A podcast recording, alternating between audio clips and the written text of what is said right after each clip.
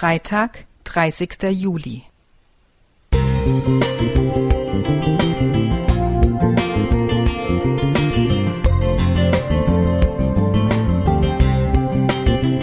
Ein kleiner Lichtblick für den Tag.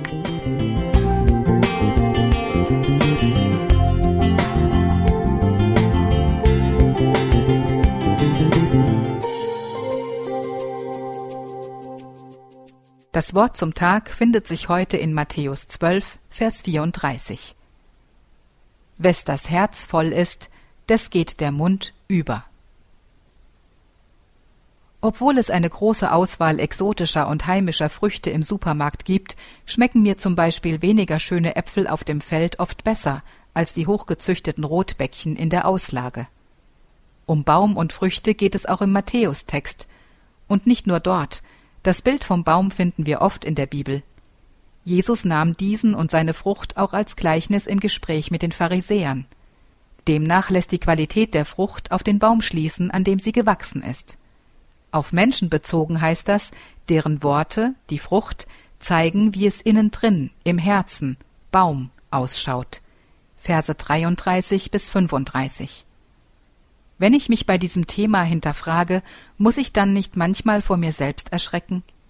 Wie viel nur aufgesetzte Freundlichkeit oder gar Vorurteile, Abwertung meiner Mitmenschen, heimlicher Hass, Neid, mangelnde Vergebung oder Kritik mögen in mir noch vorhanden sein? Und wenn dann die Bibel davon spricht, dass wir am Tage des Gerichts über jedes nichtsnutzige Wort, Vers 36, Rechenschaft ablegen sollen, war dann all mein Bemühen, vor Gott und Menschen recht zu leben, womöglich umsonst?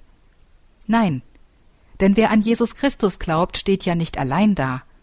Gottes Wort versichert, dass er uns liebt. Johannes 3, Vers 16 und andere.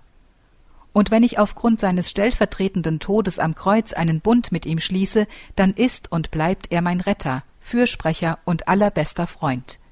Daraus folgt, dass mein Leben, mein Herz, von Vergebung, Gewissheit, Frieden und Liebe geprägt wird.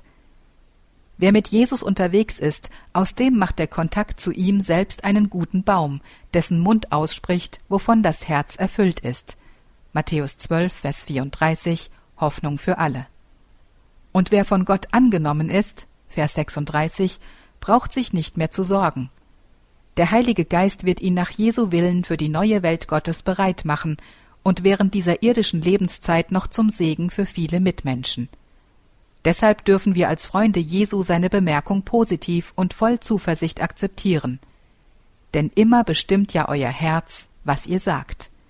Vers 34 Neues Leben Bibel. Albrecht Höschele Musik